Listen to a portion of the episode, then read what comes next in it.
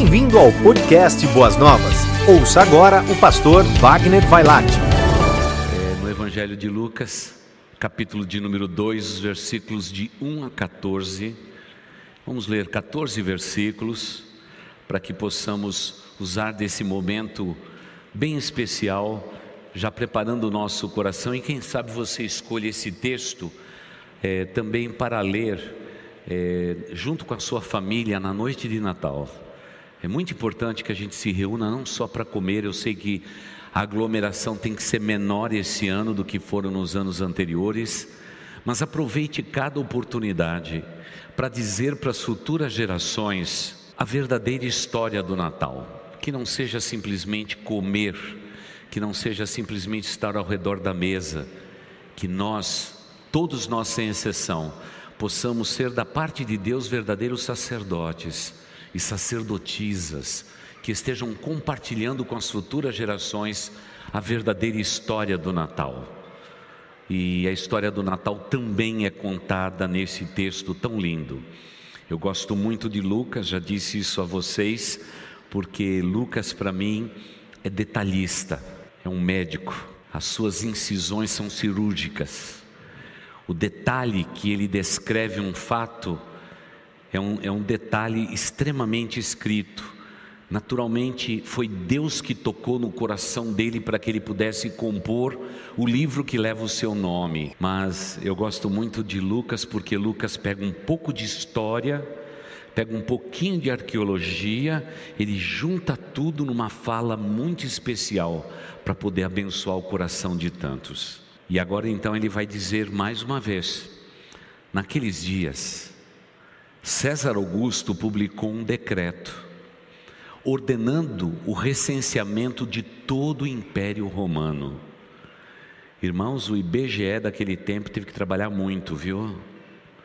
Porque o Império Romano era extremamente expandido, as distâncias eram gigantescas, mas lembre-se quando ele fala do Império Romano um dos grandes feitos do Império Romano foi diminuir distâncias. As rotas, elas eram longas, geralmente dando volta em montanhas, em lagos e até região rochosas e desertos. Roma fez um sistema rápido de comunicação naquele tempo. Encurtou distâncias para que normalmente um homem levando uma mensagem, montado a cavalo, ele pudesse realmente cobrir o império romano daquele tempo em até 22 dias. Por isso que se diz daí que todos os caminhos levam a Roma.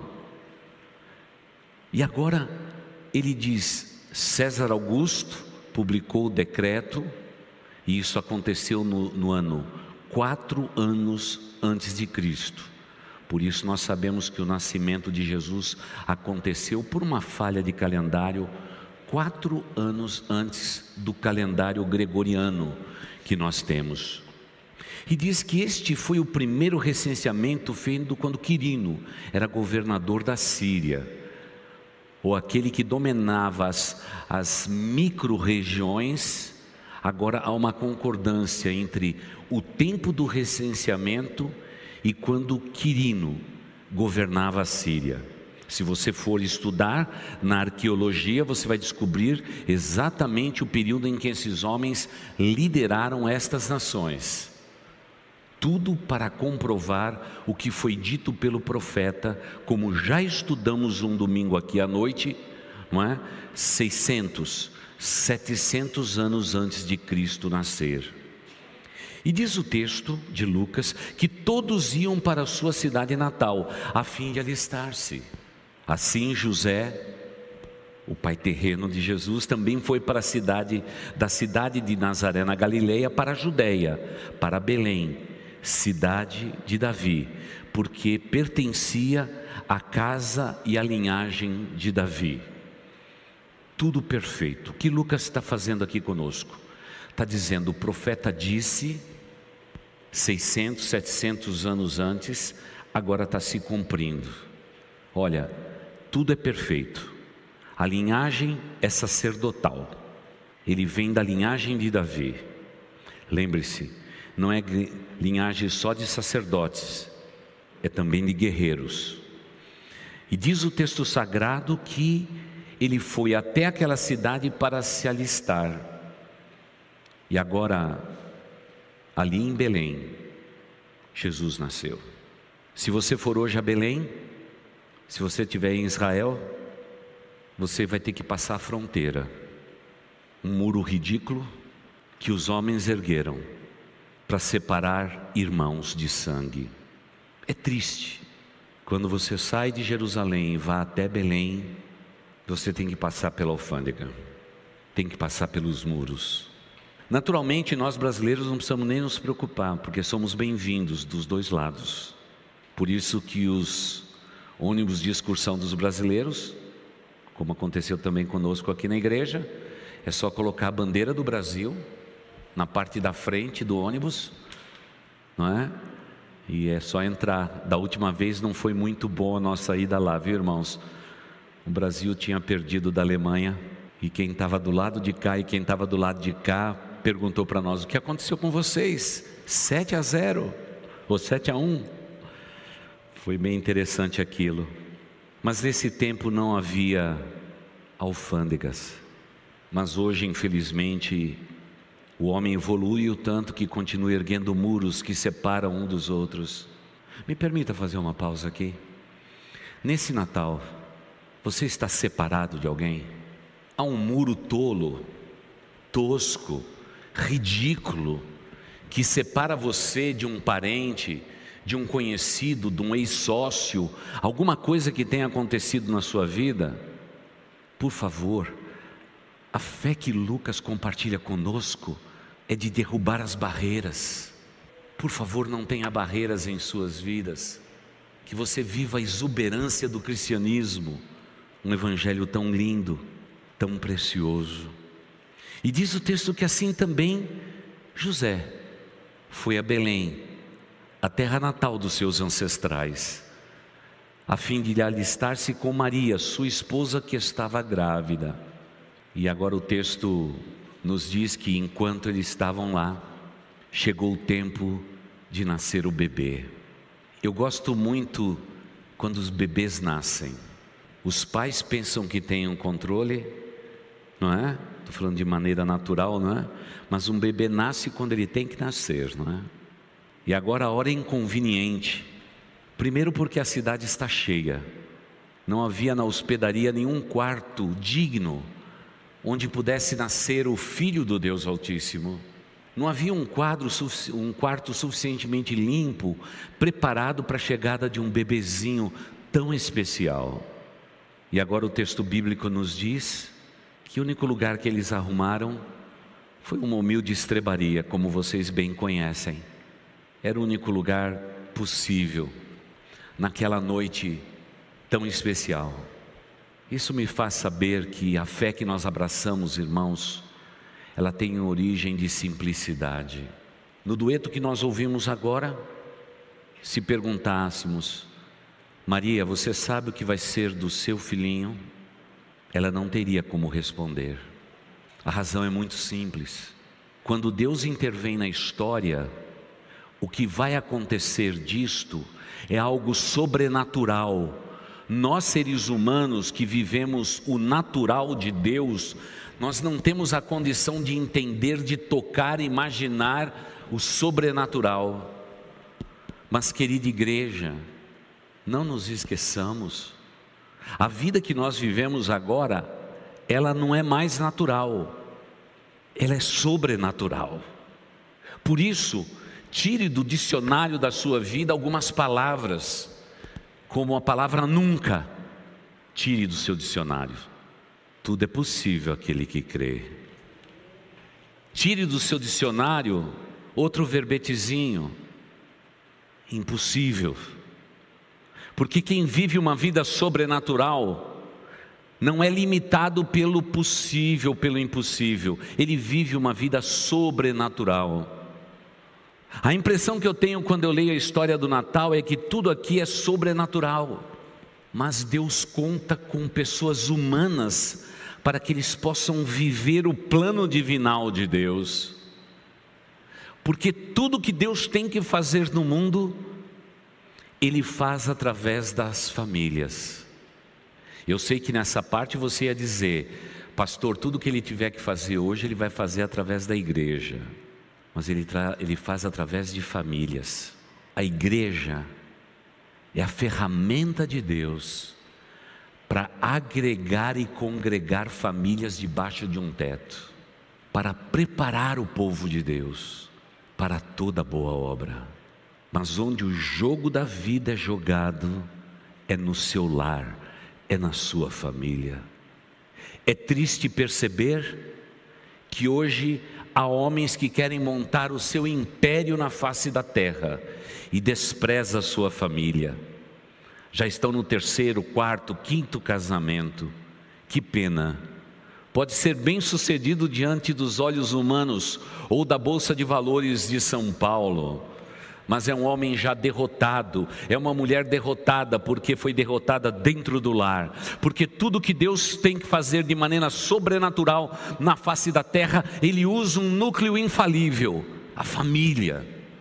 Por isso, se você está pertinho do seu cônjuge, você está perto dos seus filhos, dê uma olhadinha aí para o lado, é aí que Deus começa tudo. O contexto, talvez você diga, pastor, é contexto de pandemia. Talvez o Guto que está aqui na frente, sua nenezinha nasceu no meio da pandemia. Talvez o contexto seja de manjedoura. Talvez não haja lugar. Talvez a cidade esteja cheia ou talvez a cidade esteja vazia. Mas irmãos, não nos enganemos, quem tem uma família tem tudo, porque Deus é o Senhor da família. Não despreze aquilo que Deus te deu. Deus te deu uma família, honre a sua família, cuide da sua família, porque é o bem mais precioso que você tem na face da terra. Porque o inimigo das nossas almas, o maior desejo dele é destruir as possibilidades de Deus no mundo através da família. Porque a semelhança da nossa igreja, ainda que com distanciamento social, quando famílias se unem para fazer alguma coisa, o poder é inacreditável. Como podemos fazer coisas incríveis quando unimos as nossas forças, quando unimos as nossas famílias para realizar algo para Deus. Tudo isso será grande demais, porque no centro de tudo está a família. Em Gênesis, Deus começou com um casal. Quando Deus quis consertar a história da humanidade, ele separa um homem chamado Abraão e a sua família. E ainda pede para que ele não saia e leve ninguém dos seus familiares. E ele não tinha filho. E ele diz: Eu vou fazer de vocês uma grande nação. Toda vez que Deus tem que começar, Ele começa pelo lugar predileto dele, a família. Agora eu vejo uma família aqui: Maria, José, e o bebezinho. Como já dissemos, José foi um cavalheiro incrível, por isso você, homem, você, moço, você, rapaz, você tem que ser um cavalheiro perfeito, porque o texto bíblico diz que José não tocou na sua esposa fisicamente, até que ela deu a luz ao seu filho. E aí depois as escrituras vai testemunhar que eles tiveram filhos e filhas. Tamanho era o respeito respeito e a nobreza de um homem chamado José. Como cada homem desta igreja tem que ser nobre. Ah, Maria, Maria, você sabia o que vai acontecer com o seu bebezinho? Não. Mas o que foi o que ela disse? Cumpre-se em mim a tua vontade, ó Deus Altíssimo. Cada mulher desta congregação deve dizer no íntimo do seu ser: Senhor, cumpra-se na vida da tua serva a tua vontade. Pode ser que o início dessa história, um tanto quanto conturbado, um anjo visita uma virgem, Um anjo visita um rapaz que está comprometido em se casar com uma moça. Essa moça diz que está grávida. Tudo parece ser complicado demais. Mas, querida igreja, não há nada complicado em Lucas 2. Está tudo definido. Deus trouxe paz no coração de todos, porque Deus é o Senhor da paz. E a paz é o ponto de equilíbrio de todos nós. Ah, amada igreja, se eu tenho paz no meu coração, eu enfrento qualquer desafio da minha vida e da minha existência. Se eu não tenho paz, eu não dou um passo na minha vida, porque eu sei que Deus não está nisto. Nosso Deus não é um Deus de confusão, nosso Deus é um Deus de retidão, porque quando tomamos decisões erradas na nossa vida, caso José ou Maria tomasse uma decisão errada, a descendência deles pagaria este preço. Muitas vezes nós pais somos egoístas, pensamos só em nós, no nosso status, naquilo que temos, naquilo que possuímos, naquilo que queremos granjear na vida e nos esquecemos que não estamos mais sós. A mensagem do Natal é uma mensagem familiar. Famílias inteiras adorando e servindo ao Deus Altíssimo. É assim que a gente cuida da nossa família. Um pouco mais à frente, quando lemos o texto, ele diz que havia pastores que estavam no, nos campos próximos e guardavam durante as vigílias da noite os seus rebanhos. E aconteceu que um anjo do Senhor apareceu-lhes Olha o sobrenatural de novo. E a glória do Senhor, cheio de resplendor, cercou todos eles e eles ficaram aterrorizados. Sempre quando algo sobrenatural acontecer conosco, o medo vai tomar conta da nossa vida. Temeremos, mas o medo é o primeiro passo para a segurança. Tudo que fazemos na nossa vida, fazemos com um pouquinho de medo. O medo é bom na nossa vida, porque ele nos prepara melhor para a vida.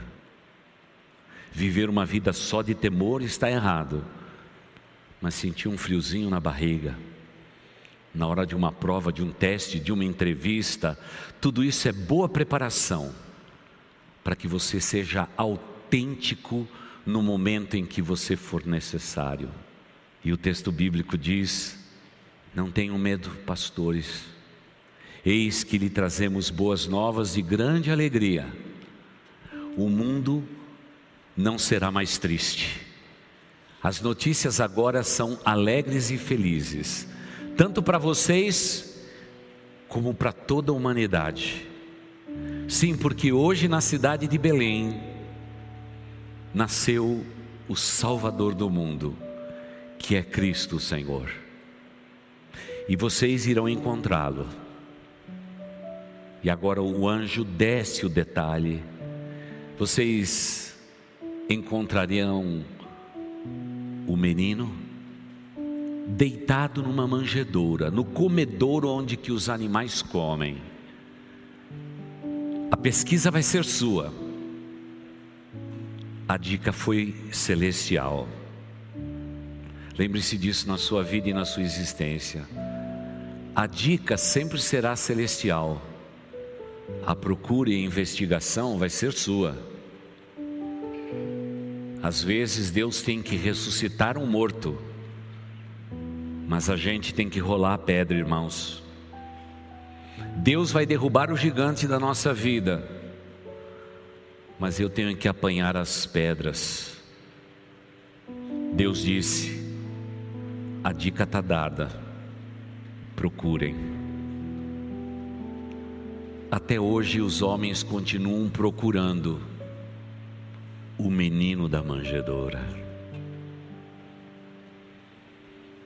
Eu encontrei o menino da manjedoura, e você? Eu vou repetir. Eu encontrei um menino da manjedoura e você? Metade desse mundo vai dormir hoje, ainda procurando o Redentor. Metade da humanidade continua ainda correndo pelo mundo tentando encontrar a resposta para a sua existência. Mas, querida igreja, nós já encontramos a resposta para a nossa vida e para a nossa existência. Minha família vivia cumprindo religiões, uma cultura mística, andava de um lado para o outro em busca de respostas. Eles estavam interessados em Budas,